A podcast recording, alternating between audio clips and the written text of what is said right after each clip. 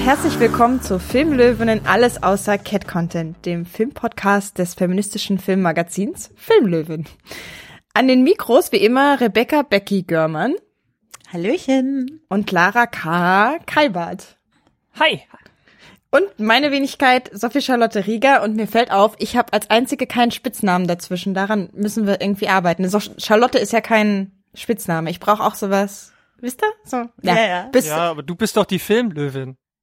Naja, ja, aber nicht mehr, nicht mehr alleine jetzt ja. Also bis zur nächsten, bis zum nächsten Podcast überlege ich mir was. So. Aber du bist die Filmlöwin. Aber ich bin die, ja. Ja, also mit drei Großbuchstaben geschrieben. Du bist, du bist die Fury Rosa zu unserem. Uah. oh, jetzt hast du schon viel zu viel vorweggenommen.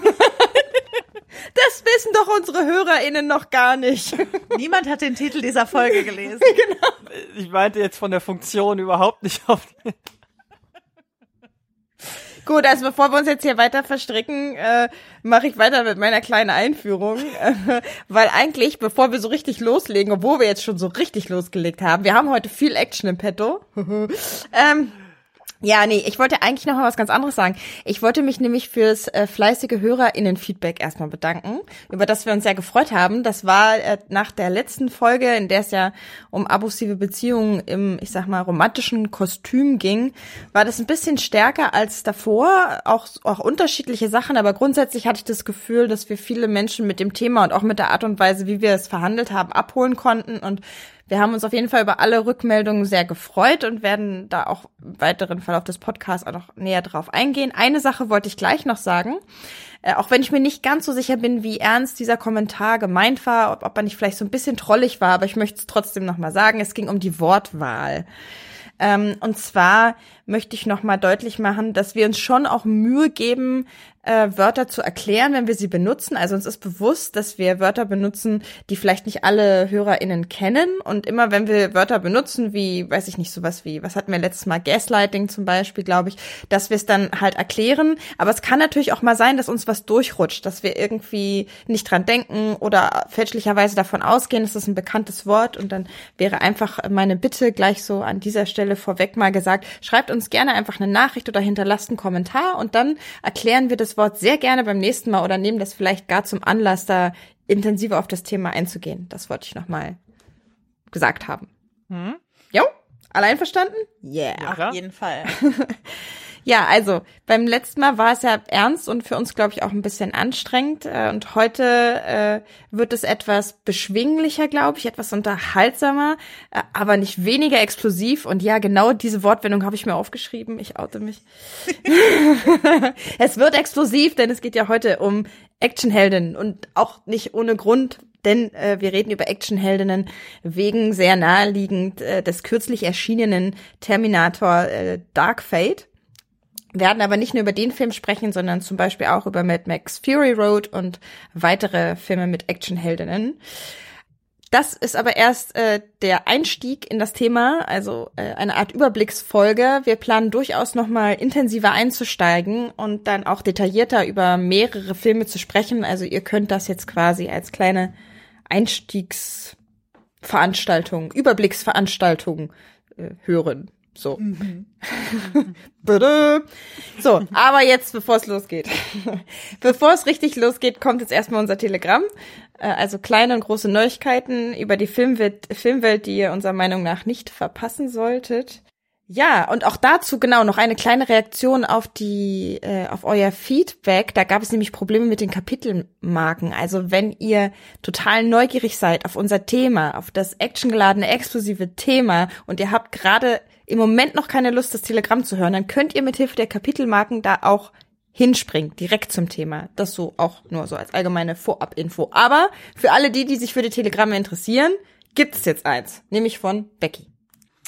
Ja, es äh, geht mal wieder um einen Filmpreis äh, und zwar sogar den Oscar, also einen der größten, die es da draußen wahrscheinlich so gibt.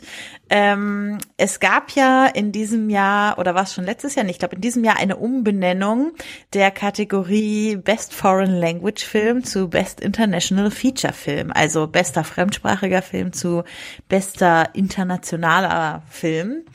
Und ja, diese Umbenennung hat nicht dafür gesorgt, dass jetzt englischsprachige Filme tatsächlich eine Chance haben in dieser Kategorie. Es hat sich nämlich gezeigt, dass ähm, der Film Lionheart, der von Nigeria eingereicht wurde, einer der wenigen afrikanischen Filme, die eingereicht wurden, muss man dazu sagen, dass der vom Wettbewerb ausgeschlossen wurde für die Kategorie internationaler Film, weil ein zu großer Anteil englischsprachig darin ist.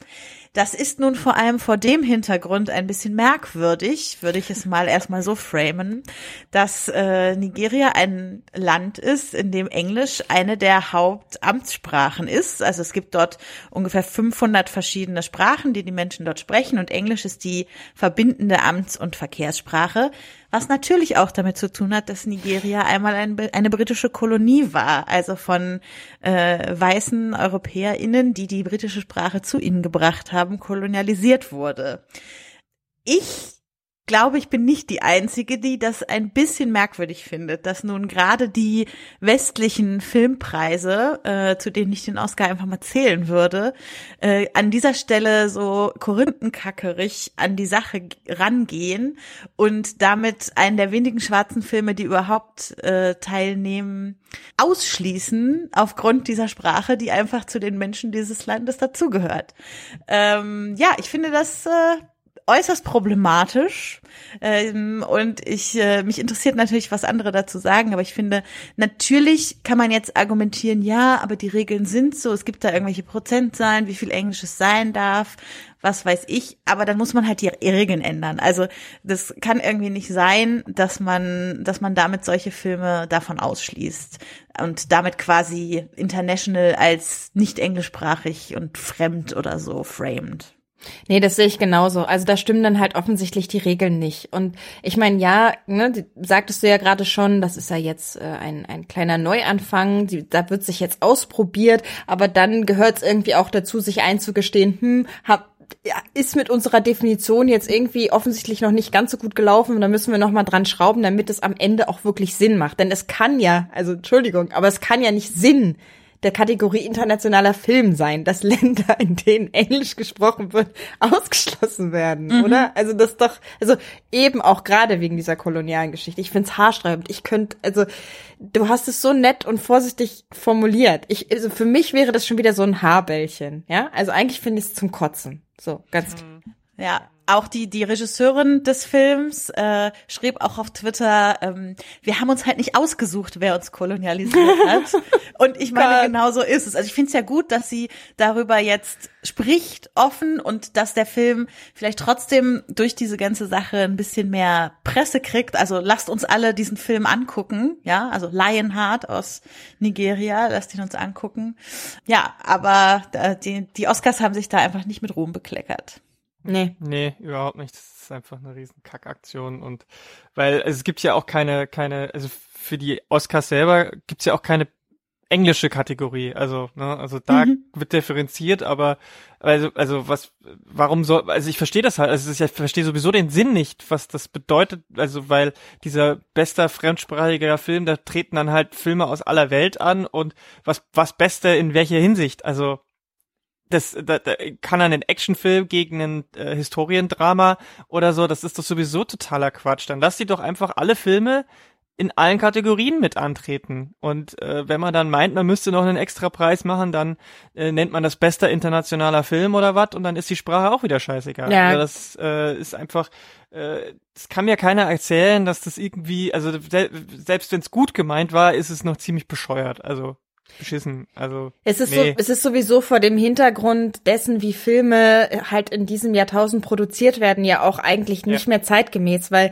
äh, inzwischen ja so viel co-produziert wird, dass es ja oft gar nicht so klar zu sagen ist, dass es jetzt ein amerikanischer Film, dass es ein nigerianischer Film mhm. oder ein deutscher Film oder was auch immer, weil ja oft viele verschiedene Nationen daran beteiligt sind und da ist mhm. ja dann mhm. auch wieder die Frage, äh, also ich weiß gar nicht, wie das dann gemessen wird, wie groß muss dann die Beteiligung sein, damit das immer noch international ist. Also es ist, erscheint mir einfach nicht besonders gut durchdacht.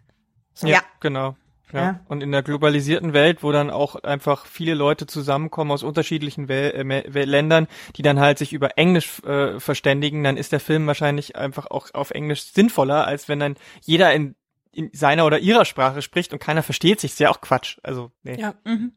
Spricht, also zeigt sich ja auch, es wurde noch ein zweiter Film dieses Jahr nicht zugelassen, der Film Joy aus Österreich, in dem genau das der Fall ist. Da wird halt auch sehr viel Englisch gesprochen, weil es um äh, Sexarbeiterinnen geht, die nicht au ursprünglich aus Österreich kommen, sondern aus anderen Ländern nach Österreich gekommen sind und dementsprechend natürlich sehr viel Englisch in dem Film gesprochen wird. Ja, ähnliches Problem, würde ich sagen. Hm, hm. Ja. Gut, äh, dann äh, da könnten wir, da- das ist eigentlich genug für eine ganze Podcast-Folge. So, ne? Also, die, die kolonialischen, äh, kolonialistischen, postkolonialen Zusammenhänge der Filmproduktion. Aber das ist ja jetzt nur das Telegramm, deswegen halten wir es kurz und gehen über zur nächsten Neuigkeit, die eigentlich sogar ein bisschen daran anknüpft, zumindest an die Frage, äh, wie schaffen es welche Filme zu Publikum? Und zwar gibt es ja äh, jetzt schon etwas länger eine neue Plattform, eine neue äh, VOD-Plattform in Deutschland mit dem Namen Chili, wo es sowohl Arthouse-Filme als auch Blockbuster gibt äh, und auch Serien. Das Layout erinnert mich so ein bisschen an Netflix, aber das System ist anders. Also man kann da nur Filme Pay-per-View angucken und nicht als Abo-Modell. Aber das alles nur anbei, weil darum geht's mir nicht. Was ich interessant fand an der ganzen Geschichte war, dass Chili jetzt gesagt hat, wir zeigen auch Filme von also oder wir zeigen Filme von jedem quasi. Also einen Aufruf gestartet an Produzenten, leider im generischen Maskulinum. Das finde ich echt schade und echt doof. Ja, ich nehme an, Frauen und äh, non-binäre People äh, sind äh, hier eingeschlossen, aber ja, es wäre trotzdem schöner, einfach das äh, neutraler zu formulieren. Anyways, also ProduzentInnen sind herzlich eingeladen, ihre Filme da einzureichen und dann können die halt gegen eine Gebühr da gezeigt werden und man kann dann damit theoretisch auch Geld verdienen. Ich bin halt selber keine Filmemacherin, deswegen äh, kann ich persönlich gar nicht so richtig einschätzen, wie viel Sinn das am Ende macht. Ich habe auch diesen Liten Lizenzvertrag, der dann ausgestellt wird, nicht gesehen. Es würde mich total interessieren, falls jemand da draußen schon Erfahrung damit hat, vielleicht mit Chili oder auch mit äh, ähnlichen Plattformen, würde mich das sehr interessieren. Sch äh, schreibt mir gerne eine E-Mail äh, und schildert mir das. Vielleicht sagt ihr ja auch, boah, total schlimm oder yeah, total cool, endlich mal eine Möglichkeit, irgendwie meinen Film einem Publikum zugänglich zu machen, würde mich sehr interessieren. Ich fand es auf jeden Fall erstmal spannend, dass es das gibt. Und ich möchte unbedingt noch hinzufügen, dass wir, äh, dass das keine Werbung ist, wir mit Chili nicht zusammenarbeiten, sondern ich das euch einfach nur erzählen wollte.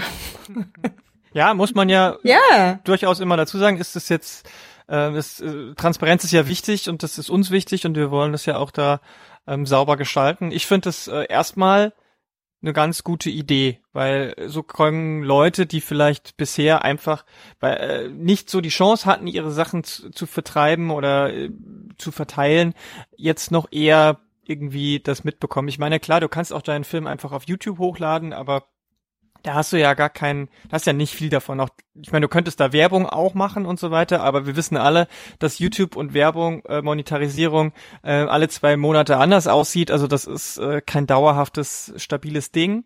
Und äh, Filmbusiness ist im großen Business ja sowieso immer nur Leute, die jemanden kennen, Connections und da werden natürlich äh, vor allem die weißen äh, Cis-Het-Männer bevorzugt oder haben halt ihre, ihre Finger überall im Spiel und deswegen ist eine Plattform, die einem da auch Geld dafür gibt, direkt für jedes Angucken, erstmal eine gute Sache. Und ich meine, wenn da steht, ähm, dass die, dass der Lizenzvertrag so aussieht, dass man ein Full Revenue Share hat, dann klingt das erstmal nach einer guten Sache. Ich kann das natürlich jetzt auch nicht 100% einschätzen, auch ich kenne den konkreten Vertrag nicht, aber ich werte es auch erstmal als was Positives. Ja, dann warten wir, freuen wir uns auf eventuelles Feedback und äh, melden das dann auch nochmal zurück, ne? Spiegeln das nochmal. Falls wir was hören, dann werden wir das bei in einem zukünftigen Podcast auch gerne dann nochmal verlautbaren. Oh, Dann, Lara, mach doch gerne direkt weiter. Ja, äh, bei mir geht's äh, direkt nahtlos weiter und zwar geht es darum, dass Margot Robbie und Christina Hodson ähm, sich zusammengetan haben und die wollen jetzt Leuten helfen, jungen äh, DrehbuchautorInnen Und äh, zwar geht es um das Schreiben von Actionfilmen. Und ich meine, das ist ja bei der heutigen Folge genau das, was äh, wir äh, besprechen. Und deswegen, ja, super. Also davon braucht es ja sowieso mehr, weil nicht nur auf der Leinwand müssen, müssen äh, mehr Personen zu sehen sein, die nicht äh, cis-weiße Heat-Menschen sind, Männer sind, ähm, sondern auch eben die Leute, die die Geschichten schreiben, die die Frauen dann spielen, weil das werden wir heute in der Folge auch sehen, es reicht ja halt nicht nur eine Frau hinzuklatschen und dann ist alles super, sondern die Frau hat ja, muss ja auch äh, von der Rolle her und von der Figur her so angelegt sein, dass es vernünftig und äh, gut funktioniert. Und das passiert halt leider immer noch viel zu selten. Und meistens ist es schon das Problem, dass irgendein Mann sich da seiner feuchten Fantasien runtergeschrieben hat. Und dass jetzt jemand wie Margot Robbie und Christina Hudson, dass die jetzt ihre, ihre, ihren Einfluss und ihr Geld und so weiter nutzen, um Leuten das äh, zu ermöglichen, da mehr ins Rampenlicht zu kommen, das finde ich super. Es steht auch schon fest, wer ähm, die dieses erste, diese erste Runde mitmacht und ähm, da bin ich mal gespannt, was am Ende dabei rauskommt. Denn ähm, ja, also es gibt noch zu wenige und äh, es, ich meine, Drehbuch alleine reicht natürlich nicht, muss ja auch noch jemand produzieren und dann Oh so, ja. aber es ist schon mal der erste wichtige Schritt, weil äh, wenn man sich halt mal so umguckt, gibt's halt, es heißt ja immer so, es gibt ja keine, es gibt ja keine. Naja, es gibt halt keine, weil man die Möglichkeit nicht bekommt und das bringt ja auch Aufmerksamkeit, weil die Leute, die dann da rauskommen, haben natürlich auch den den PR-Boost im Rücken zu sagen, ja, ich habe da mitgemacht und dann schaut sich vielleicht das eine oder andere Studio diese Sachen doch nochmal genauer an. Ähm, wir werden, also es ist ja natürlich in den Show Notes verlinkt, da könnt ihr nochmal genauer nachlesen, wer da jetzt alles dabei sind, äh, an, an Leuten, an äh, Nachwuchsleuten und so weiter und wie es dazu kommt und was es genau bedeutet. Ähm, ja, Das war die perfekte Überleitung zu unserem großen, actionlastigen, explosiven Thema, äh, dem ich aber auf jeden Fall noch vorschieben will, dass wir jetzt ja im Folgenden über Terminator Dark Fate reden werden. Und äh, da aufgrund dessen, dass wir ja nicht darüber sprechen, ob es ein guter oder schlechter Film ist, sondern in die Strukturen der Figuren, der Figurenentwicklung einsteigen wollen, das nicht spoilerfrei machen können oder auch wollen weil wir eben tiefer einsteigen wollen. Insofern seid an dieser Stelle alle gewarnt. Vielleicht guckt ihr euch den Film erstmal an und äh, hört dann weiter. Ja, wunderbar. Aber wir fangen ja allgemeiner ein, äh, an, fällt, fängt mir, fällt mir gerade ein, weil Lara ja äh, so freundlich war und ein bisschen Vorarbeit geleistet hat und uns eine kleine theoretische Einführung gibt in das Thema Actionheldinnen. Ja, vor allem kann ich erstmal so ein bisschen historisch vielleicht anfangen. Naja, um, das äh, ist ja theoretisch. Ja, also Filmtheorie hat man für, für mich ja schon immer so mit äh, Figuren äh, und und äh, ja psychologischen und so weiter zu tun, aber ja, das kann man natürlich auch verbinden. Also wenn wir uns mal so die die Filmhistorie angucken, ähm, ist es ganz interessant, ab wann Frauen überhaupt in dieses Action-Genre so vorgedrungen sind. Denn klar kann man sagen, dass ähm, früh die F Frauen schon mit dabei waren, so, also ähm, einer der ersten Filme so aus dem frühen 20. Jahrhundert hat er schon eine Frau dabei gehabt, die die das, äh, die da, da Teil der Action war, und zwar ähm, ist es äh, Kate Kelly äh, in The Story of the Kelly Gang von 1906 gewesen. Ähm, da war eine Frau auch schon mitten in der Action dabei, aber das heißt ja noch lange nicht, dass sie eine Actionheldin ist. Und es brauchte dann auf jeden Fall eine ganze Weile. Ähm, selbst mit, mit den Film Noir-Filmen könnte man höchstens von Proto-Action-Heldinnen sprechen, äh, die da als ähm, femme, femme fatale irgendwie zugegen waren, aber die waren ja meistens eher in der Antagonistinnenrolle oder, wenn es halbwegs gut ausging, als äh, Sidekick oder sonst irgendwas zu sehen, aber sicherlich nicht in der Führungsposition. Und das kam dann erst so mit den 1960ern, 1970ern auf, ähm, hat natürlich auch äh, ein bisschen mit der äh, Frauenbewegung zu tun. In, in den 60ern waren das vor allem noch viele ähm, weiße natürlich Frauen, die da sich ähm, irgendwie hervorgetan haben und es waren vor allem so ähm, ArbeiterInnen und die Themen waren oft so Racheplots, wo Frauen dann eben mit äh, Baseballschlägern und mit, mit, mit Messern sich an irgendwelchen Männern gerecht haben. Und in den 70ern wurden dann die Blaxploitation-Filme groß, also vor allem Women of Color haben da die Hauptrolle gespielt, was aber natürlich nicht so super ernsthaft war meistens äh, Blaxploitation eher als Untergruppe von ähm, äh, Exploitation oder Sexploitation, also diese übertriebenen Filme. Aber das war auf jeden Fall schon mal ein wichtiger Schritt, um Frauen in die Hauptrollen zu bringen.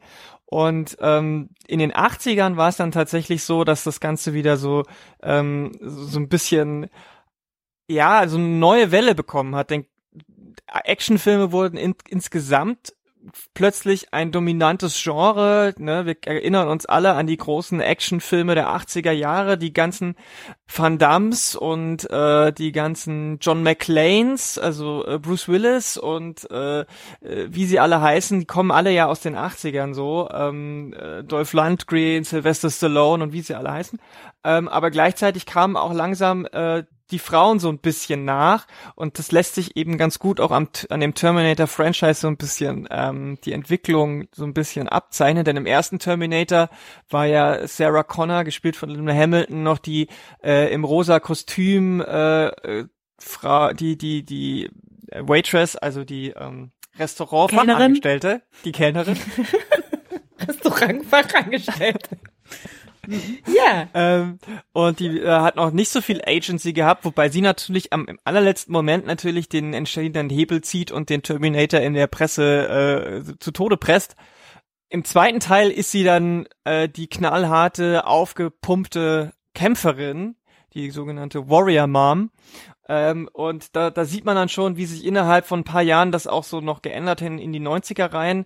In den 90ern gab es aber tatsächlich dann einen relativen Backlash. Das Ganze wurde wieder zurückgedreht so. Äh, Frauen wurden wieder an die Seite gedreht, an die Seite gestellt. Es waren wieder die Männer äh, am Kommen und bis zu, zu den Anfang der 2000ern, so die erste Dekade der 2000er, da kamen dann ähm, vor allem auch in den Serien wieder ähm, die Frauen so ein bisschen zum Zuge, ähm, erinnern uns so an so Buffy und sowas.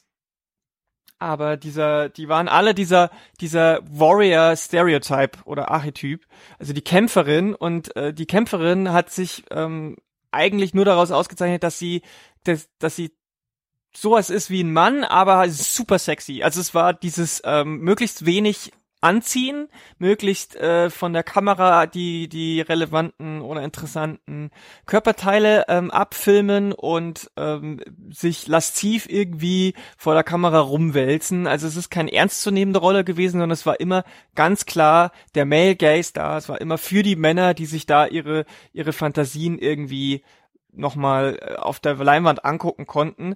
Ähm, da war jetzt nicht so viel an wirklicher ähm, Agency in dem Sinne dahinter, auch wenn sie in den Filmen häufig die Handlungsmacht übernommen haben. Und seit 2010, so in der Dekade, die wir uns jetzt befinden, gab es nochmal einen interessanten ähm, Shift, denn es gab dann die Rolle der jungen Heldin, so, die gerade mhm. aus dem Teenageralter rauskommt und das, die hat das Genre aus Frauensicht nochmal komplett umgedreht. Wir denken an Kenntnis Everdeen aus dem Tribute von Panem, äh, die Divergent-Reihe äh, zum Beispiel auch. Das sind alles so Filmreihen, wo die, ähm, wo die Rolle der jungen Frau deutlich entsexualisiert worden ist und ähm, neben ihren körperlichen Fähigkeiten auch vor allem durch ihr strategisches und intellektuelles ähm, Handeln aufgefallen ist und das dem Ganzen eben nochmal eine neue Ebene gegeben hat. Da befinden wir uns jetzt so ein bisschen. Gleichzeitig natürlich auch in den letzten fünf Jahren die Rolle der Superheldin aus dem Comic-Bereich nochmal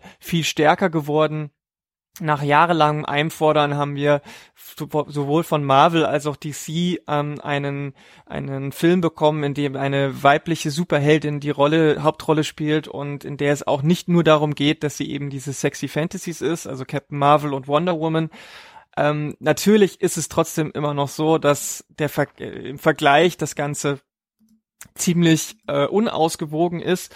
Es gibt da auch eine schöne Statistik, die wir, die wir auch in unseren Quellen verlinken, die kann ich nur mal kurz so ein bisschen vorstellen, wenn man sich die Dekaden anschaut. Also 1960 gab es 31 Actionfilme. Davon waren drei mit Frauen in der Hauptrolle. Ähm, äh, dann in den 70ern gab es 189 Actionfilme mit 15 Frauen in der Hauptrolle. 1980 gab es 255 Actionfilme mit 21 in der Hauptrolle. Aber man sieht, die, die, die Anzahl der Actionfilme steigt expo exponentiell, aber die ähm, Filme mit Frauen in der Hauptrolle äh, wächst viel langsamer mit. Ja? Also wenn man von 31 auf 189 ist ein Riesensprung, von 3 auf 15 ist in der absoluten Zahl nicht so viel. Und wenn man dann auch noch die Anzahl der übersexualisierten Frauenrollen mit reinnimmt, dann bleibt nicht mehr so viel übrig. Ähm, wenn man jetzt sich die Dekade, die hier in dieser Erhebung zuletzt äh, durchgegangen sind, oder die fünf Jahre sind, 2010 bis 2014, da sind 201 Actionfilme gezählt worden, 30 davon mit Frauen in der Hauptrolle und 12 davon wurden als hypersexualisiert, ähm, also fast die Hälfte äh, kategorisiert. Das heißt, die Geschichte und der aktuelle Stand ist nicht so super prall, aber man kann vorsichtig optimistisch vielleicht jetzt in die nächste Dekade gucken, so äh, als Ende meines historischen theoretischen Abrisses. Dann schauen wir doch jetzt mal in die Gegenwart und äh, führen dann den Film ein, um den es jetzt schwerpunktmäßig geht. Becky. Ja, äh, wir wollen äh, sprechen über den neuen Vertreter der Terminator-Reihe, Reihe, nämlich Terminator Dark Fate. Äh, eigentlich Teil 6 der Serie, von vielen aber auch als äh, Teil 3 bezeichnet, weil ja viele gerne die Teile 3, 4 und 5 versuchen wegzudenken und außerdem auch die Teile 1, 2 und 6 eigentlich einen ganz schönen Trio Trilogiebogen schlagen. Äh, denn Sarah Connor ist wieder dabei. Ähm, logischerweise, der erste Film war 1984 äh, ist Sarah Connor mittlerweile ein bisschen älter geworden, was schon eins der ersten Herausstellungsmerkmale dieses Films ist. Und Sarah Connor trifft, na, ich weiß nicht so richtig, ob man sagen kann über Umwege, aber sie und zwei weitere Frauen treffen in diesem Film zusammen. Das ist einmal äh, Daniela Ramos, äh, genannt Dani, äh, die in Mexiko lebt und äh, dort in einer Autofabrik arbeitet und äh, scheinbar plötzlich von einem nennen wir ihn mal Terminator, verfolgt wird. Zumindest wir als kundige Zuschauerinnen ahnen sehr schnell, dass es ein Terminator ist, der hinter ihr her ist, der irgendwo aus der Zukunft gekommen ist, um sie zu erwischen. Äh, und dann gibt es noch Grace. Äh, Grace, die, äh, wie wir dann später erfahren, so eine Art Cyborg ist, also ein, ein Mensch mit kybernetischen Verbesserungen, äh, die auch aus der Zukunft gekommen ist, um besagte Dani zu beschützen. Und die beiden treffen auf ihrer Flucht auf Sarah Connor, mittlerweile etwas älter geworden, aber badass wie vielleicht noch nie. Und die drei erleben dann zusammen während dieser teilweise Flucht vor dem Terminator, teilweise ähm, ja, versuchen, ihn zu stellen, ihn zu besiegen, Möglichkeiten zu finden, wie man ihn besiegen kann, denn natürlich ist der Terminator noch weiterentwickelt worden zu den Varianten, die wir vorher hatten. Ähm, ja, erleben sie eine ganze Menge zu dritt und führen auch so einige, ich nenne es mal, semi-philosophische Diskussionen dabei. John Connor wird schon am Anfang als Kind umgebracht, was äh, natürlich das Leben von äh, Linda Hamilton, Sarah Connor von da ab etwas verbittert und nicht gerade leicht gestaltet hat. Das ist so eine der Voraussetzungen, die sich geändert hat zu den anderen beiden Teilen.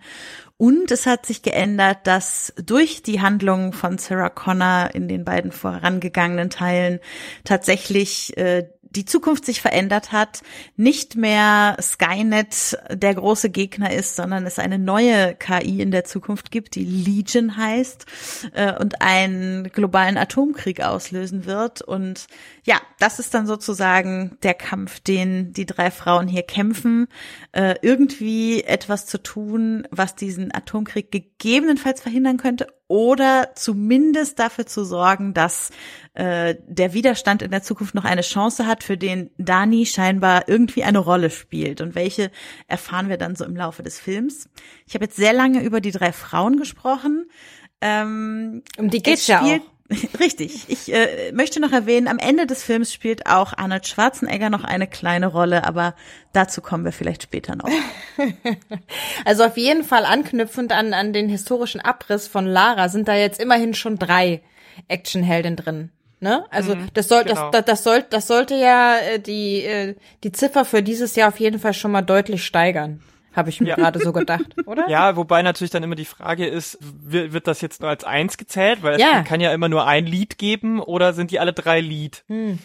Gute Weil Frage. eigentlich sind, sind zumindest zwei für mich zusammen jeweils ein Lied. Also sowohl äh, Grace als auch Sarah Connor haben ungefähr gleich viel Rolle in diesem Film, meiner Meinung nach. Ähm, äh, bei Dani ist es ein bisschen weniger aufgrund der Story, aber auch die ist jetzt nicht total, also sie, sie ist eben nicht so 100% der John Connor aus Teil 2, meiner Meinung nach, auch wenn mhm. es lange diesen Anschein vielleicht hat. Und sie wird gegebenenfalls auch ein bisschen aufgebaut als Lied für einen noch folgenden siebten Teil der Serie. Könnte man sich zumindest vorstellen. Ja, oder man macht doch noch mal eine Serie, die äh, Sarah Connor Chronicles Serie damals mit äh, äh, Lena Headey und Summer Glau waren ja auch zum Beispiel super gut. Mhm. Mit zwei Frauen auch äh, in den Hauptrollen und vielleicht äh, spielt sie es dann endlich mal in der Zukunft und ordentlich. Naja, mal gucken. Aber darum geht's ja jetzt nicht. Ähm, mir, ich find's interessant, auch wenn wir jetzt nicht zu viel auf dem einzelnen Film bleiben wollen, aber wir werden uns schon ein bisschen daran abarbeiten. Ähm, aber so als noch ein bisschen, bisschen weg von dem Theoretischen, noch so ein bisschen hin zum Menschlichen, ist interessant, dass wir drei nicht 100% übereinstimmen bei der Meinung über diesen Film. Und jetzt würde ich, würde mich wirklich von Sophie interessieren, äh, was dich so arg an diesem Film stört. Ihr merkt schon, äh, Lara und ich sind das andere Team. Ja, also ich, ich habe, ich, mein allergrößtes Problem an dem Film ist, dass ich ihn nicht geglaubt habe. Und es hat jetzt nichts damit zu tun, dass es aus, in meiner eigenen Lebensrealität jetzt nicht so naheliegend ist, dass, dass äh, Terminatoren aus der Zukunft plötzlich nackig auf der Straße auftauchen. Das war jetzt nicht mein Problem. Hm. Äh, sondern ich habe, ich habe ehrlich gesagt die Figur der Dani vor allem einfach nicht geglaubt. Äh, also es war es war für mich einfach eine nicht gut entwickelte Figur. Ich hatte auch, ich sag mal, feministische Probleme mit ihr, dass das so eine Klasse, ich, für mich war das größtenteils eine klassische Dämsel. Sie wird dann aber aufgebaut als zukünftige Actionheldin, ne, potenziell im nächsten Teil. Sie, für mich war dieser Übergang von, von der Dämsel zur potenziellen Heldin einfach nicht glaubwürdig. Ich hab's einfach nicht geglaubt. Abgesehen davon fand ich es blöd, dass sie mit Akzent sprechen muss. Man hat irgendwie einen Latina-Charakter da drin und die muss trotzdem mit Akzent sprechen, damit wir auch ja nicht vergessen, dass es ja eigentlich eine Mexikanerin ist. Und äh, überhaupt wie der Film mit, äh, mit dem Thema Migration umgeht, hat mich super angekotzt. Ähm, dann ist dann auch dieses Care-Arbeitsding, dass Dani als Dämsel ja auch so die, die, die Kümmerin ist. Und also, nee, nee, ich, es hat mich, sorry. Es hat mich einfach nicht gekickt. Aber mhm. ja, eigentlich wollte ich darüber gar nicht sprechen. Na, wenigstens kurz müssen wir doch mal ah. darlegen, wie wir den Film so fanden. Ja, also ich, ja, ich, ich fand ihn einfach und unterm Strich habe ich mich halt so ein bisschen gefragt und das ist ja auch eins, glaube ich, der großen Themen oder zumindest für mich, wenn wir über Actionhelden sprechen. Am Ende war es für mich so ein bisschen, boah, geil, haben sich die Leute gedacht, machen wir den Film nochmal mit drei Frauen, weil das kommt gerade mega an und dann gucken sich den vielleicht auch voll viele Leute an, aber so richtig neue Ideen, ach nee, ist uns zu anstrengend. So, so habe ich den empfunden. Hm. Hm. Also es ist auf jeden Fall interessant, dass das Thema Glaubwürdigkeit für dich ein großes Problem war, ähm, weil das Stichwort ist eins, was bei Frauen in Actionfilmen ganz, ganz häufig kommt, ehrlich gesagt. Und das, äh, deswegen finde ich das gerade total spannend. Aber bevor ich darauf eingehe, ähm, äh, weil das dann schon wieder so abstrakt ist, ähm, ich, ich kann deine Enttäuschung auf jeden Fall nachvollziehen.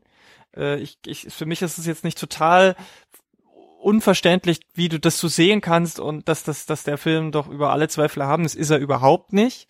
Ähm, ich finde nur insgesamt hat er für mich sehr viel richtig gemacht und hat bei mir die sehr viel positive Gefühle aufgerufen. Ähm, und das hat mich dann am Ende dazu gebracht, auch ein sehr positives Fazit zu ziehen. Also mhm. ein paar Sachen sehe ich tatsächlich anders. Also das Thema Immigration, finde ich, hat der Film für einen Actionfilm und dann auch noch für einen Terminator-Film schon relativ äh, gut aufgegriffen, finde ich. Ähm, das hätte er nicht machen müssen so. Ähm, und deswegen finde ich das eigentlich schon ganz, ganz interessant zu sehen, wie er mit dem Thema ähm, mexikanisch-amerikanische Grenze und ähm, diese Lager, die da aufgemacht werden, äh, wo dann die Menschen eben auch wie Vieh gehalten werden, das äh, ist ungewö ungewöhnlich, finde ich.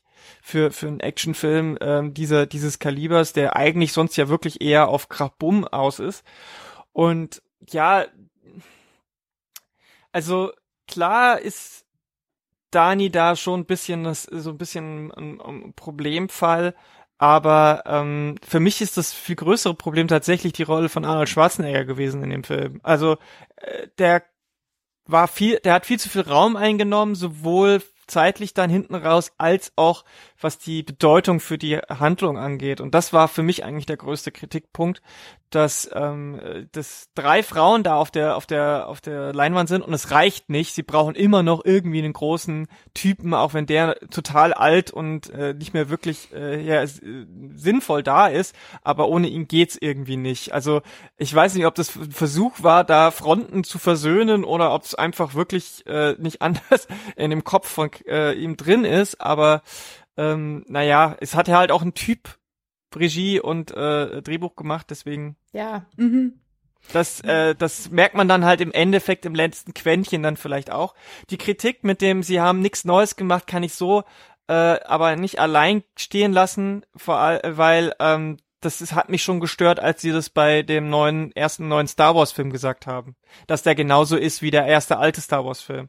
Ähm, das ist für mich kein so großer Kritikpunkt. Also man könnte genauso sagen, es ist, es ist dieselbe Sache, die sie mit Ray gemacht haben und es, äh, da hat sich auch fast alles wiederholt, aber es ist halt eine, eine es ist halt nicht nur eine Fortsetzung, sondern eben auch nochmal äh, so eine Art Remake davon. Und deswegen ähm, finde ich das schon okay, dass mhm. da die Story sich wiederholt, weil die hat sich sowieso immer wiederholt. Also es ist halt, klar kann man sagen, ähm, da wird nicht genügend dann Neues erzählt, aber ich finde, durch das neue Setting und die neue Konstellation der, der Figuren gibt es eben schon genügend neue Modifikationen, die das Ganze interessant machen. Vielleicht schaffe ich es mit meinem äh, Urteil, was ja jetzt noch aussteht, den Bogen zu unseren Actionheldinnen zu schlagen. Denn äh, ich glaube, das, was mich wirklich so extrem begeistert hat an diesem Film, ist das Zusammenspiel von den drei Frauen. Also äh, viele von den Kritikpunkten, die ihr genannt habt, habe ich in, in kleinen, in wahrscheinlich kleinerem Maße als ihr auch in meinem Kopf. Aber es wird für mich alles so überstrahlt äh, davon, wie begeistert ich bin von dieser alten Frau Linda Hamilton, die einfach mit äh, äh, mit Waffen und mit Körperkraft sich da irgendwie durchkämpft und dazu irgendwie Grace gespielt von Mackenzie Davis, der man also auch Thema Glaubwürdigkeit, der man einfach jeden ihrer Kampfmoves abnimmt und der man glaubt, dass die trainiert ist auf genau das, was sie da gerade tut. Äh, etwas, was ich äh, vielen Actionfilmen sonst, die ich gucke, ankreide, wenn das mit den Actionszenen irgendwie alles nicht so gut funktioniert und alles ein bisschen unglaubwürdig aussieht. Und äh, auch die Tatsache, dass wir hier quasi drei Frauenbiografien nebeneinander haben, die sich gar nicht unbedingt gleichen, ich will jetzt nicht von großer Vielfalt sprechen, also das wäre wirklich zu, zu, zu weit gegriffen, aber immerhin unterschiedliche Biografien zu haben und auch unterschiedliche äh, Überzeugungen und trotzdem dieses Zusammenarbeiten. Also das, das äh, ist einfach so ein Solidaritätsgedanke, den ich da irgendwie ganz gut äh, drin wiederfand. Und auch einfach Sarah Connor als eine zerstörte Frau so ein bisschen darzustellen, ähm, die trotzdem noch etwas hat im Leben, für das sie kämpft irgendwie. Ähm, das, das, das fand ich einfach sehr, sehr mitreißend. Und eben gerade diese drei verschiedenen Frauen waren es, die mich da gekriegt haben, so. Also zu Sarah Connor möchte ich sagen, ja, Sarah Connor war episch.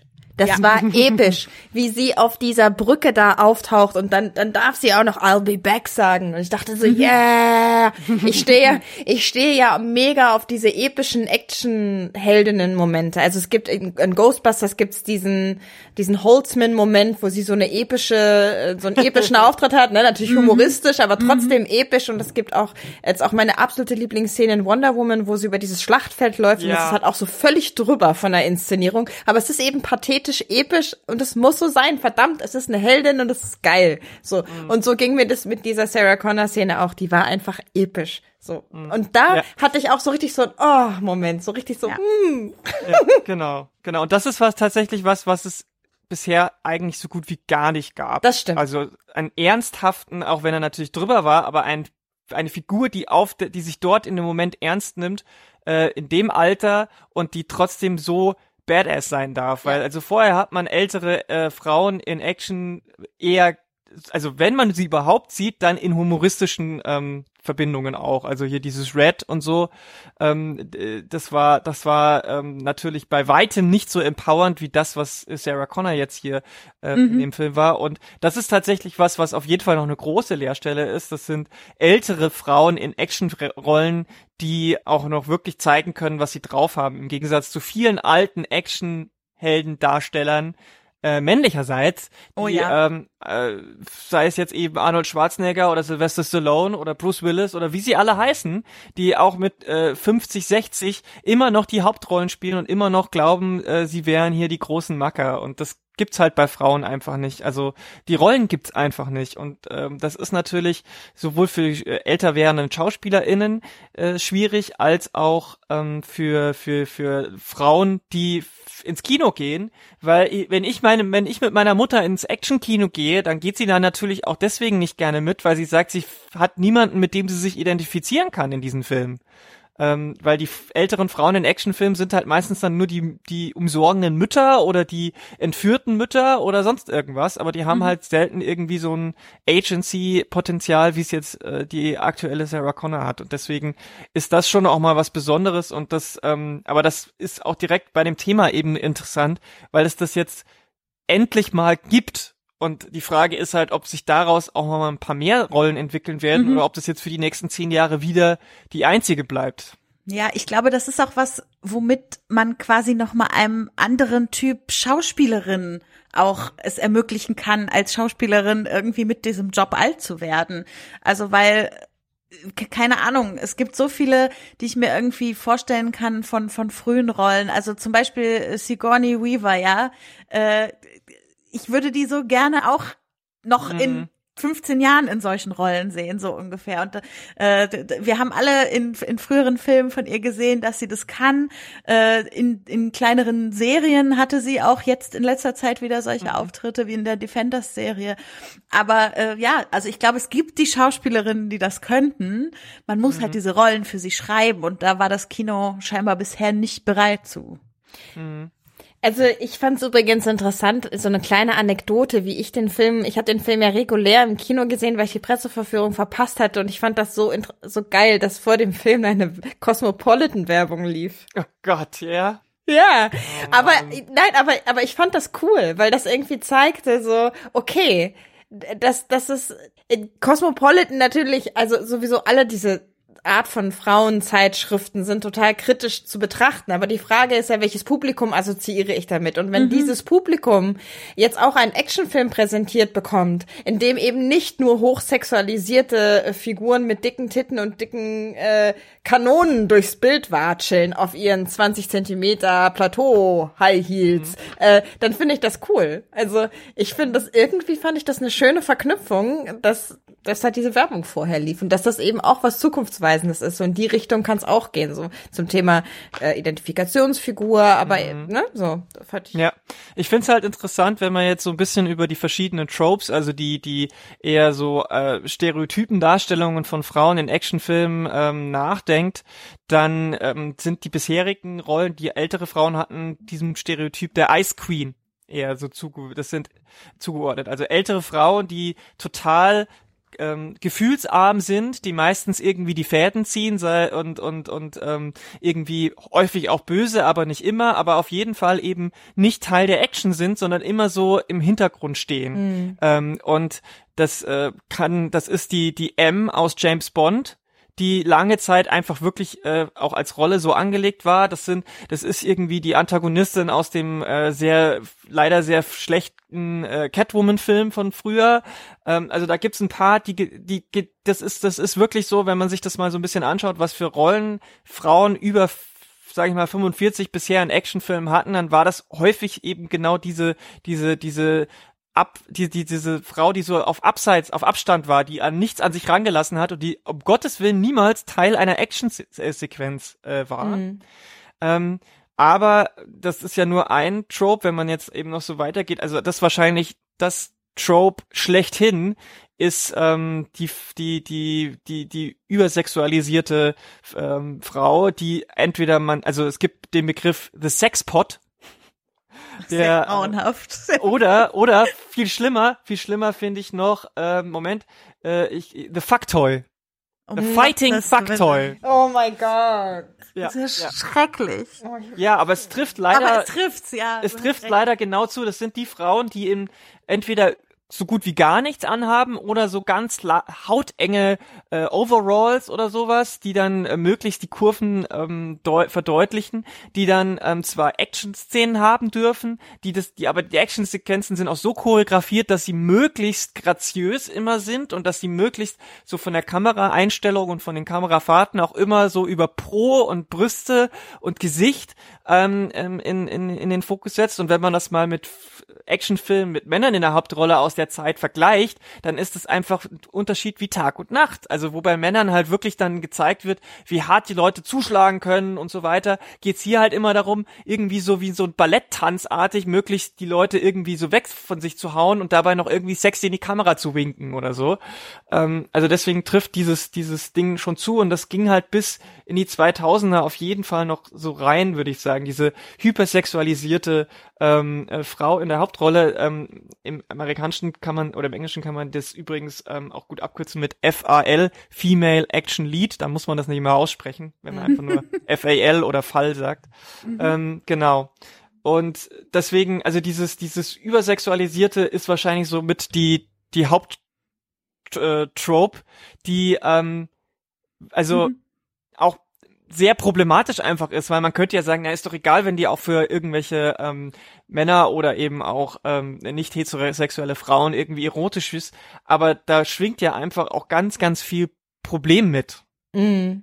Also das, also da finde ich, macht Terminator das schon richtig, ne? Also das sind keine sexualisierten Figuren. Und selbst wenn sie nackt sind oder wenn sie partiell in irgendeiner Form entkleidet sind, ist es dann nicht, um uns irgendwie Voyeur, eine, eine Form voyeuristischer Befriedigung irgendwie zu schenken oder so, mhm. ne? Sondern mhm. äh, weil es dann halt einfach in dem Moment so ist. Und dann, ich würde an der Stelle gerne den Bogen schlagen zu einem anderen Actionfilm, mhm. äh, den ich angeteasert hatte, nämlich Mad Max äh, Fury Road. Und äh, eigentlich würde ich ja so gerne über Furiosa sprechen, weil ich sie vergöttere und mir überall an die Wand hängen will. Aber zum Thema Sexualisierung würde ich gerne von euch wissen, weil mir das bei der Zweitsichtung jetzt nochmal so extrem aufgefallen ist. Diese Szene, wo wir zum ersten Mal ähm, die Ehefrauen sehen, die da, mhm. also die sie entführt. Furiosa entführt ja die ja, wie, wie soll man die sagen? Im Prinzip sind das so, so Zwangsgebärende, nenne ich sie jetzt mal. Mhm. Und wenn die da in der Wüste stehen und sich mit dem Wasser begießen, das hat, also, ah, ja, ich weiß auch nicht. Ich weiß einfach nicht, was ich daraus machen soll. Ich finde den Film so toll, aber diese Szene, ich verstehe es nicht. Ähm, also es ist so, also die heißen Breeder im Original, also die BrüterInnen. Ähm, und es ist so, dass sie gerade ähm, den ersten Assault von, also den ersten Angriff von Immortan Joes äh, äh, Schergen hinter sich haben. Sie kommen aus dem Sandsturm raus, sind alle also total vertrocknet und voller Sand.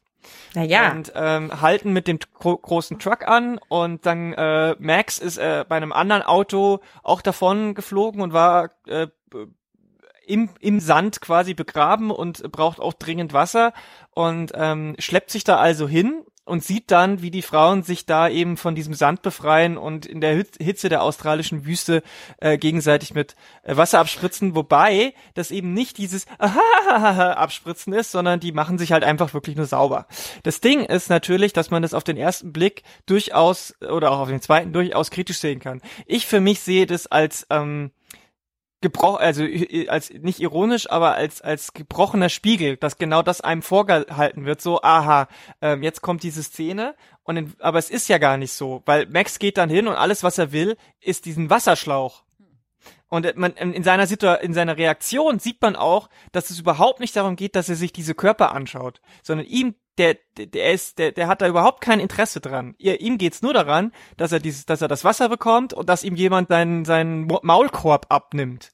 Ähm, und, und deswegen beurteile ich die Szene eher so als, da wird mit dem, mit der, mit der Zuschauerschaft gespielt, weil da mit dieser, mit diesem eintrainierten Blick gebrochen wird, meiner Meinung nach. Weil es eben, es gibt ja nicht, also auch die Szene ist ja auch so nicht gefilmt, meiner Meinung nach, dass man dann so super Close-ups auf diese Stellen sieht, sondern die stehen schon alle so ein bisschen in der Distanz. Und wenn man näher rangeht, dann werden, sind die auch so in der Halbtotalen äh, und dann sieht man, wie die ihre komischen Jungferngürtel da abmachen. Und, und es ist nicht so, dass sie sich so räkeln in der, in der Sonne oder so. Deswegen äh, finde ich, hat der, hat die Szene schon auch was äh, kritisierendes, sag ich mal, am Male Gaze.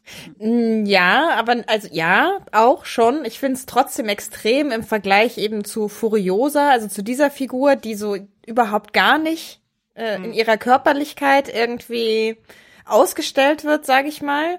Auch mhm. auch das ließe sich ja problemlos machen, ähm, finde ich das vom Kontrast dann schon äh, sehr stark. Da war ich mir nicht so sicher, ob der Film nicht vielleicht bisschen inkonsequent ist. Ich verstehe das, aber ich finde gleichzeitig, also ich will auch immer als erstes über Furiosa reden, wenn ich an diesen Film denke, aber ich finde wirklich, also ich würde fast behaupten, jeder andere Film hätte Furiosa dahingestellt und dann sind da halt noch so ein paar Frauen.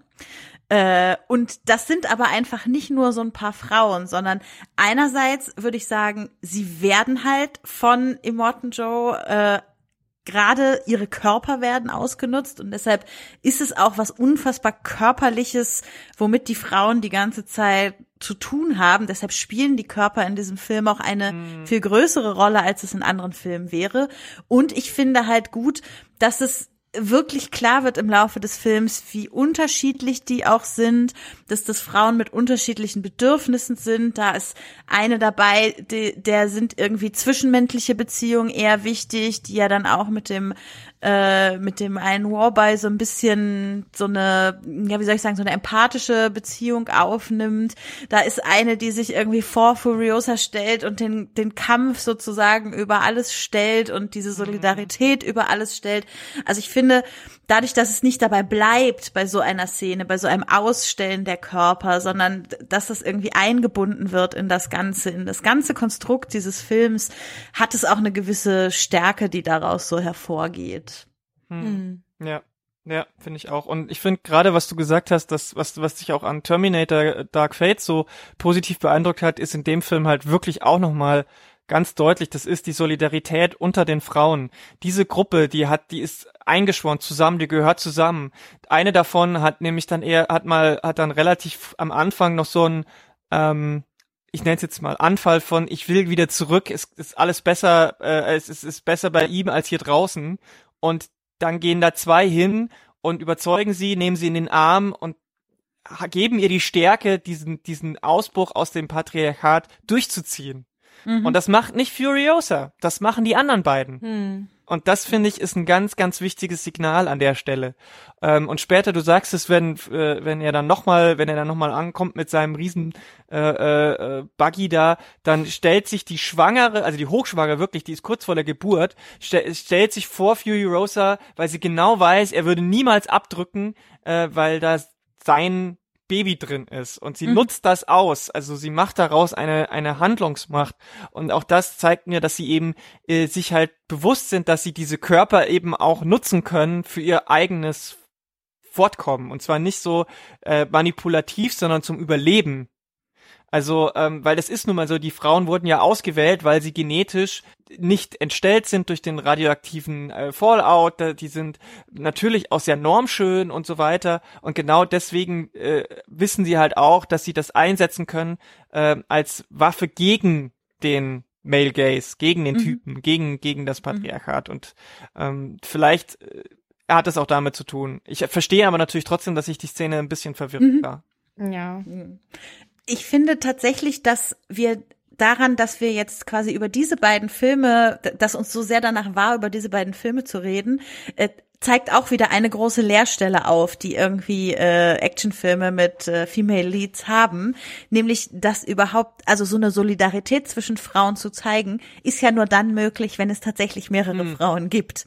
Und äh, Lara, du, du hast es am Anfang gesagt, ja, also, wann gibt's das schon mal, dass es mehrere Frauen in also erstmal überhaupt mehrere Frauen oder immerhin und dann noch mehrere Frauen in so prominenten Rollen in Actionfilmen gibt. Also es ist ja äh, ich würde jetzt mal sagen, ein Problem dann für Leute, die Drehbücher gerne so schreiben, dass die Frau ja gerettet werden muss von einem Mann am Ende.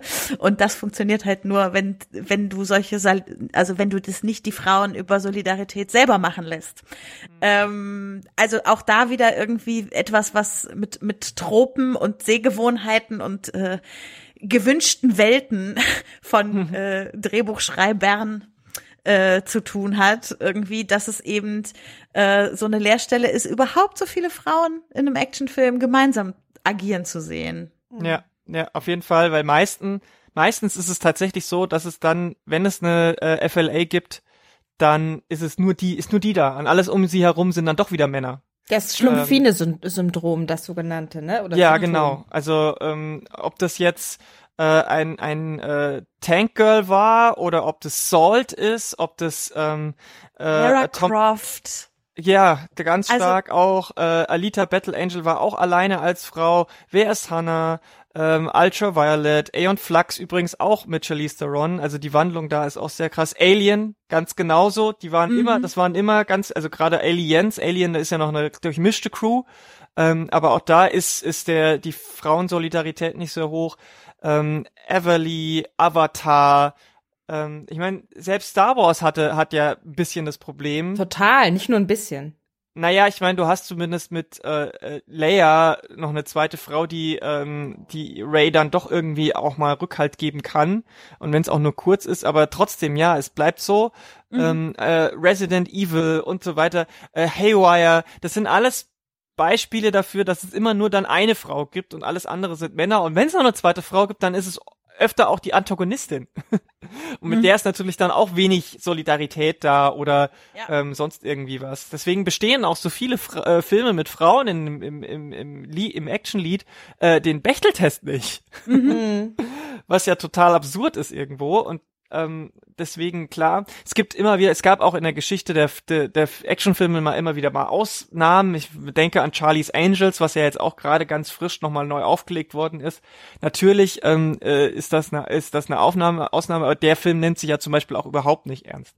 Ich finde auch noch einen ganz interessanten Punkt übrigens, der Film Salt mit Angelina Jolie, mhm. der sollte ursprünglich mit einem Mann besetzt werden, nämlich mit Tom Cruise. Und ähm, der konnte wohl irgendwie nicht oder aus irgendwelchen Gründen hat Angelina Jolie den Job bekommen. Und dann ähm, gab es hinterher T äh, Filmkritiker, und ich sage jetzt ganz bewusst Kritiker, die das äh, moniert haben. Die gesagt haben, na ja, also das kann die ja gar nicht. Das ist äh, also das, das, das ist eine Rolle, die für einen Mann geschrieben ist. Das nimmt man ihr ja überhaupt nicht ab. Und das ist dieses Stichwort mhm. Glaubwürdigkeit, mhm. ähm, dass man Frauen ähm, diese diese Actionrollen nicht abnimmt oder abnehmen kann. Das hat ganz unterschiedliche ähm, Dimensionen, aber das ist zum Beispiel schon mal so eine, so diese Erwartungshaltung, dass eine Frau nicht genauso Actionheldin sein kann wie Mann. Sie kann zwar Actionheldin sein, aber nicht genauso wie Männer. Da ist immer noch ein Unterschied und ähm, das finde ich finde ich ganz spannend. Mhm. Also Salt habe ich tatsächlich noch nicht gesehen äh, und steht aber auf jeden Fall aus verschiedenen Gründen, aber auch aus diesem Grund jetzt noch mal mehr auf meiner äh, Watchlist. Und vielleicht können wir ja dann, wenn wir an das Thema nochmal anknüpfen, äh, auch da sozusagen wieder anfangen, vor diesem Hintergrund, äh, also mit der Frage im Hintergrund Glaubwürdigkeit und Rolle für einen Mann geschrieben und was verändert es, dass das jetzt eine Frau ist und so weiter. Denn äh, wir sind, obwohl das jetzt gefühlt irgendwie, wo wir gefühlt gerade erst angefangen haben, sind wir echt schon wieder durch die Zeit durch. Und äh, ich würde sagen, dieses, dieses Gespräch hat sich völlig, für mich völlig überraschend äh, entwickelt, weil wir gar nicht so sehr über die einzelnen Figuren gesprochen haben, sondern eben eher, wie die miteinander funktionieren. Und das irgendwie für mich ein totaler Aha-Moment jetzt irgendwie auch gerade war, sozusagen, ja, das, was die Figuren äh, singulär so gut macht, ist, dass sie miteinander so gut sind. Hm. Mhm. Ja. Und also. ich denke, ich denke, wir haben da bestimmt nächstes Jahr können wir da nochmal gut anknüpfen, wenn es um äh, Birds of Prey geht. Ja. Ich glaube, dass da kann man dann wirklich, egal wie der Film wird, das kann man noch mal gut als Aufhänger nehmen, um dann hier anzuknüpfen, weil das ist eine Truppe von Frauen, die ähm, auch irgendwie miteinander klarkommen müssen. Es ist ein Actionfilm, es ist eine super äh, also ähm, alles eigentlich da, um dann noch mal darüber zu sprechen und ähm, natürlich dann vielleicht auch noch mal auf den neuen Charlie's Angels einzugehen und so weiter. Also da passieren ja jetzt noch ein paar Filme, aber ich ihr könnt euch sicher sein, das Thema Action, Das wird noch ein paar Mal stattfinden. Dafür werde ich schon sorgen. es wird noch mehr Action geben. Und wer selber noch mehr Action äh, haben will, äh, lesen will, für den hat Lara netterweise eine Leseliste zusammengestellt, die ihr dann auch in den Show Notes finden könnt. Also wer sozusagen dem Thema jetzt noch ein bisschen weiter nachgehen möchte, eher so auf theoretischer Ebene, aber natürlich sind da auch Hinweise auf Filme drin, die ihr ganz praktisch dann angucken könnt. Äh, der findet da auf jeden Fall sehr viel Lesestoff. Aber wir gehen jetzt äh, direkt äh, über zu weiteren Tipps abseits dieser Leseliste. Ähm, und jetzt fällt mir gerade auf, dass ich mir nicht überlegt habe, in welcher Reihenfolge wir das tun werden. Dann fang doch einfach an. Dann fang ich einfach an. Und zwar wollte ich äh, mal wieder Werbung machen in eigener Sache. Und zwar für den Filmlöwen Newsletter. Äh, das ist quasi ein Metatipp, also ein Tipp über Tipps, könnte man sagen. Mhm. Weil, also ich, ich mache das aus einem bestimmten Grund. Diesen, diesen Newsletter habe ich früher selber geschrieben, aber ich mache das nicht mehr, sondern das machen jetzt meine Mitlöwinnen Angela und Inga. Und die machen das so toll, dass ich gesagt habe, es kann nicht sein, äh, dass nur so wenige Leute diesen Newsletter bekommen. Ich möchte unbedingt all den Menschen, die unseren Podcast hören, diesen Newsletter auch ans Herz legen, weil Angela und Inga da alle zwei Wochen eben nicht nur zusammenstellen, was auf der Filmlöwen passiert ist, sondern so viel mehr. Da gibt es Tipps, was gerade auf den VOD-Plattformen für Filme laufen, Filme von Frauen, Filme über Frauen, was im Kino gerade anläuft, was auf DVD erschienen ist, welche Veranstaltungen es in vielen verschiedenen Städten in Deutschland gibt und manchmal auch äh, in Österreich oder in der Schweiz zum Thema Frauen in der Filmbranche.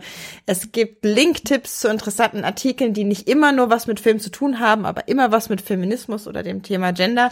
Also es ist wirklich ein Sammelsurium, Sammelsurium an tollen Ideen und Anknüpfungspunkten und je, jeder Mensch sollte diesen Newsletter in seinem Podcasten haben. Alle zwei Wochen ähm, in seinem Podcasten, in seinem Briefkasten haben. In seinem Podcast, Podcasten? Podcast, Post, Postkutschen, Podcast, Briefkasten. Ja, genau. Also, jeder sollte den eine, jede, jede und jeder sollte ihn abonnieren. Und das wollte ich unbedingt noch mal sagen, weil die machen sich so viel Arbeit und es lohnt sich so sehr. Also ja, genau. mein Tipp. Dann, achso, ich muss jetzt sagen, wer weitermacht, wenn wir keine ach, Reihenfolge aus. Doch, Becky haben. macht weiter. Becky macht weiter. ich mache sehr gerne weiter. Ähm, und zwar äh, habe ich eine Podcast-Episode mitgebracht vom Podcast Plauschgewitter, den Daniela macht, den wir ja auch schon einmal hier in der Sendung erwähnt haben, passenderweise mit einer Folge zu Mad Max Fury Road. Und in diesem Podcast gibt es auch eine sehr schöne Episode zu Terminator Dark Fate. Also in vielen Punkten sehr gut hörbar, dieser Podcast. Jetzt geht es aber um Folge 18. Die Kunst des Mannes ist unantastbar. Ich habe Leuten gehört, dass dieser Titel der Episode auch von Sophie inspiriert war. Äh, es geht in der Episode um das alte, neue, immer aktuelle Thema Künstler und Kunst zu trennen ähm, gerade in Bezug auf Vorwürfe de, und bestätigte Vorwürfe von sexualisierter Gewalt, die Regisseure, Musiker, Künstler, ähm, ja, äh, mit denen sie konfrontiert sind und trotzdem weitermachen können wie vorher in ihrem Business, weil wir müssen ja die Kunst vom Künstler trennen. Ich will nicht die ganze Folge vorwegnehmen. Ich finde wunderbar, wie sich Daniela äh, einerseits in Rage redet über und die ganze Wut rauslässt, die auch in mir schlummert, was das ganze Thema angeht, aber auch nochmal sehr informativ, sehr viele Beispiele aufzählt von äh, Männern, um die es dabei geht und äh, ja, darauf aufmerksam macht, dass es darum geht, was wir als Gesellschaft mit dem ganzen Thema machen wollen und was wir damit für Botschaften senden an Opfer von sexualisierter Gewalt zum Beispiel. Deshalb äh, anhören und ein bisschen selbst reflektieren. Ja, klingt auf jeden Fall mega spannend. Also kann man, kann man eigentlich eh nie was falsch machen bei Plauschgewitter. Ich glaube, ähm, das kann man jetzt mittlerweile ganz eindeutig sagen. Egal welche Folge man da hört, man, kann, man ist danach immer ein bisschen schlauer und äh, vielleicht auch ein bisschen wütender. Ja. Aber ähm, es ist auf jeden Fall so, dass es sich lohnt. Es gibt das, immer ja. Action. Es gibt immer jeder Action. Boah, halt aber. Hey. ähm, So. Hier gibt's heute keinen direkten Einzeltipp, sondern ähm, auch hier gehen wir mal ähm, total äh, HörerInnen freundlich auf Feedback ein, was uns zu einer Folge oder generell beziehungsweise zu unserem Podcast ähm, erreicht hat. Und zwar ähm, wurde gewünscht, dass wir, äh, wir, wir schlagen ja öfter auch mal mh, Dinge vor, die jetzt keine einzelne Sache sind, wie ein Film, eine Serie oder ein Podcast, sondern mal so wie, ähm, oder erzählen euch von Initiativen und irgendwelchen Software-Sachen und so weiter. Und ähm, da wurde ich gebeten oder wurden wir gebeten, das mal ein bisschen ähm, abzudaten, was es da noch gibt und so weiter. Und drei Sachen kann ich euch jeden Fall heute nochmal mit auf den Weg geben, falls ihr sie noch nicht kennt oder schon wieder vergessen habt. Und zwar haben wir euch vorgeschlagen einmal ähm, Hörflix. Das ist eine Plattform für ähm, Filme, die speziell ähm, gegründet wurde. Die ist noch in der Beta-Status, immer noch im Beta-Status. Äh, Filme von Frauen äh, gedreht oder mit Frauen in der Hauptrolle oder von Frauen geschrieben kann man sich registrieren und dann kann man da ähm, äh, Filme quasi digital ausleihen für einen schmalen Taler und das angucken. Das gibt's noch, das läuft auch noch. Ähm, nur die Filmauswahl ist jetzt noch nicht radikal gestiegen, denn die sind einfach immer noch im Beta-Status. Das heißt, die müssen da noch viel dran basteln und bauen und erstmal müssen die Filme, die dort sind, ein bisschen angeguckt werden, bis die genügend Geld haben, um das Ganze weiter auszubauen. Und ähm, die Filme, die da jetzt schon drauf sind. Also da guckt man auf, die kann man ein ganzes Jahr mit verbringen und du hast immer noch nicht alle gesehen, meiner Meinung nach. Die sind halt nicht nach Genre aufgeteilt, sondern eben eher nach anderen ähm, Kategorien. Also zum Beispiel She Directs sind Frau Filme von Frauen im Regiestuhl und dann ist es eher so nach der ähm, What's Your Mood heißt es. Also eher inspirierend und spirituell, Mystery, Film Noir, bla bla bla. Äh, muss jetzt nicht alles aufzählen. Das läuft alles noch, könnt ihr euch alles noch anschauen. Das zweite, was wir mal gesagt haben, ist äh, Greta. Ähm, Greta äh, und Starks. Das ist ähm, äh, ein, eine Initiative, die hatte, ich glaube, das hattest Becky, hattest du das mal mitgebracht, wenn ich mir nicht ganz da stark täusche? Ich glaube, das hattest du mitgebracht. Das habe hab ich das mal mitgebracht. Okay. Hey, manchmal bin ich ganz cool. Nicht nur manchmal. Ja, genau, das funktioniert auch noch. Die sind sogar super aktuell. Ähm, ähm, die haben zum Beispiel jetzt schon die Eiskönigin 2 und, und so weiter und diesen neuen Lara-Film und so weiter, alles äh, äh, in ihrer Datenbank ähm, mit drin. Das ist eine App, und ähm, ja, diese App ist äh, natürlich äh, dazu da, um ein bisschen die ähm, Barrierefreiheit zu ähm, erhöhen, sagt man das so, die Barrierefreiheit erhöhen, die Barrieren abzubauen, ja, so vielleicht? Ja, ja. So macht's ja. mehr Sinn, glaube ich. ja, glaub schon. Ähm, und ja, also das äh, läuft wunderbar. Könnt euch die App äh, in, den, in den App Stores runterladen. Das ist überhaupt kein Problem, denn ähm, für alle Leute, die ähm, da Probleme mit haben, ist, ist, äh, also habe ich überhaupt schon gesagt, was sie kann? Nein. oh. Das ist natürlich schlecht. Äh, nee, also mit der mit der äh, mit dieser App Greta und Starks kann man äh, Audiodeskription und Untertitel bekommen für Filme, die ohne Untertitel im Kino laufen. Oder man kann halt das machen, wenn wenn man mit Leuten ins Kino geht und die wollen unbedingt original im Untertitel, äh, original ohne Untertitel gucken oder auch Deutsch ohne Untertitel und man selber braucht die aber aus egal welchen Gründen, dann kann man das mit dieser App machen. Denn ähm, startet man die App zu, mit, zu dem passenden Film und kann auf seinem Handy das mitlesen. Ähm, das wird auch so gemacht, dass das Display niemanden blendet und so weiter. Ähm, und äh, das ist eine, eine super, super Sache. Und das funktioniert auch noch. Besser denn je, möchte ich sagen. Besser denn je.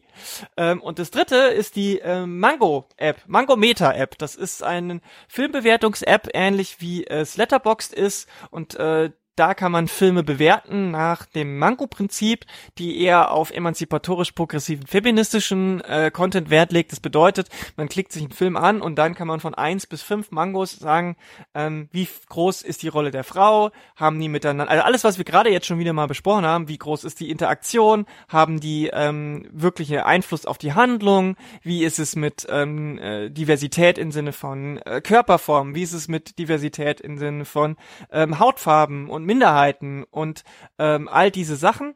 Ähm, sind die solidarisch untereinander? Ähm, werden, wird wird ähm, äh, Sex positiv? Ja, nein und so weiter. Und da kommen dann äh, Wertungen raus, die das Ganze dann eher als ähm, ja schwierigen Film, äh, okayen Film oder super feministischen Film ähm, klassifizieren.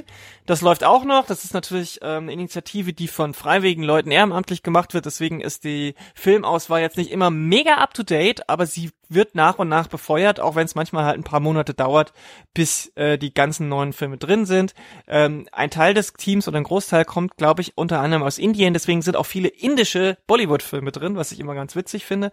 Ähm, aber äh, weil die ja an anderen Ländern auch öfter zu kurz kommen in diesen Bewertungssachen. Also allein dafür könnte, wenn ihr FreundInnen von Bollywood-Filmen seid, findet ihr dort auf jeden Fall die richtigen für euch. Und ähm, die Mango-App kostet nichts und könnt ihr dann so nutzen. Ich nutze sie übrigens auch noch. Dann, aber dann müssen wir es auf jeden Fall machen. Damit wir deine Bewertung, ach nee, jetzt hatten wir schon mal geklärt, ne, dass man nicht gezielt Bewertungen anderer Personen da suchen kann. Nee, aber du kannst bei dem Film, kannst du anklicken, wer es schon bewertet hat und wenn man sich ein ähm, klar in Anführungsstrichen Klarnamenprofil sich angelegt hat, dann sieht man, wie diese Person es bewertet hat. Ah ja, okay, immerhin.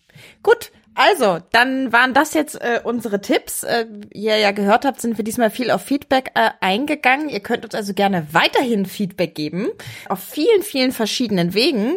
Und äh, einer dieser Wege ist natürlich, dass ihr uns individuell kontaktiert. Und deswegen sagen wir euch jetzt nochmal, wo ihr uns überhaupt äh, in diesem Internet innen drin findet.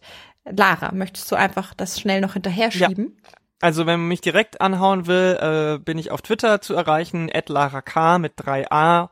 Äh, mein äh, Name vor dem äh, Handle ist X of Kindness. Da könnt ihr mich äh, natürlich anhauen, aber nur wenn ihr konstruktiv seid, sonst gibt's auf die Mütze. okay. Becky? Äh, ja, ich bin als Agenda-Beitrag äh, eigentlich auch auf allen dieser Netzwerke zu finden, die es da draußen so gibt.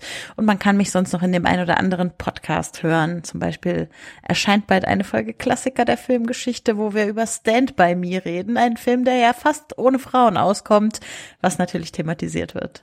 Hm.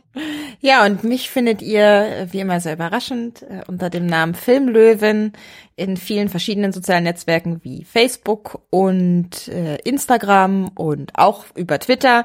Oder ihr könnt uns auch einfach an die Filmlöwinnen, also an das Rudel, an filmlöwin.de schreiben, zum Beispiel am allerbesten mit redaktion at filmlöwen mit oe.de.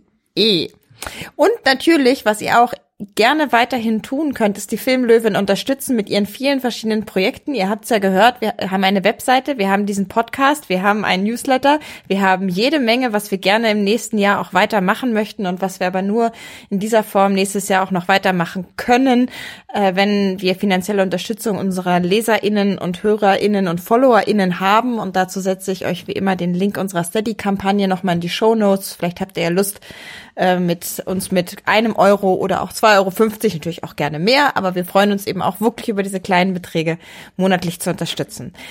Das wäre großartig. Ja, und jetzt habe ich die etwas traurige Aufgabe zu vermitteln, dass wir ein, eine kleine Weihnachtspause gehen. Ja. Ja, Wobei, das war die letzte Folge für 2019. Ja. Freude. Ja, nicht nur das, es war die letzte Folge dieser ersten Staffel. Ja.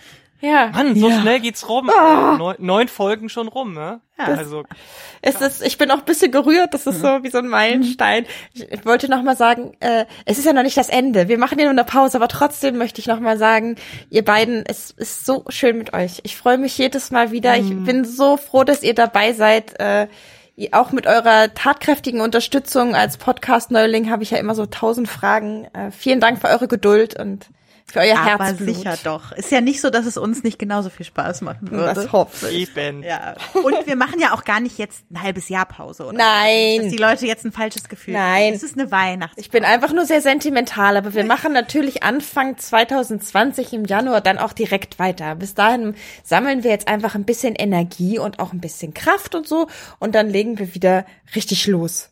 Ne? Genau. So ist der genau. Plan. Bis dahin könnt ihr ja uns ganz viel Feedback geben. Ja, dann können wir das nämlich alles äh, für die nächste Staffel schon direkt einplanen. Richtig. Ähm, dann dann ähm, könnt ihr auch aktiv mit bei der Gestaltung. Also ihr könnt uns zum Beispiel sagen, welche der Folgen aus der ersten Staffel soll jetzt unbedingt nochmal fortgesetzt werden. Wir haben es ja eine ein Thema haben wir ja schon einmal in der Staffel fortgesetzt, nämlich Queer Romance.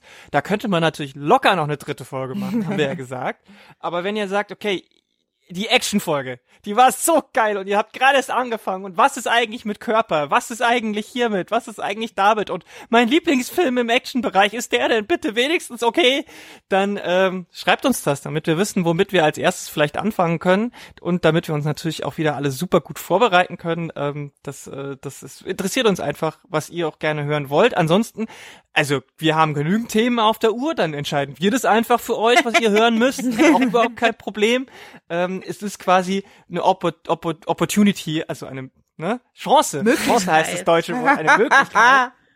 äh, Einfluss, aktiv Einfluss auf diesen Podcast zu nehmen. Wo kriegt ihr das schon mal? Ja. Frag ich, fra frag ich euch jetzt. Einzig, es seid die einzigartige Chance. Eins, einzigartig.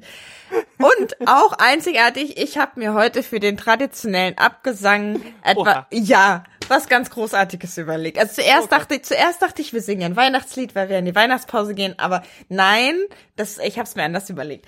Weil wir ja die Action-Folge haben und weil ich ja so gerne episch bin, möchte ich, dass wir am Ende alle einmal zusammen sagen, we'll be back. So richtig schön. und zwar so richtig episch. Ja, also ich weiß nicht, ob man das also wie man etwas episch sagt, aber wir können es einfach ausprobieren. wir versuchen das. Genau. Ich würde, ich würde eins zählen, ja, eins, mhm. zwei, drei und dann nach drei. Also ich zähle die mhm. drei durch und dann we'll be back. Ja? Mhm. Alles ja. klar? Wunderbar. Eins, zwei, drei. We'll be back. Sehr schön.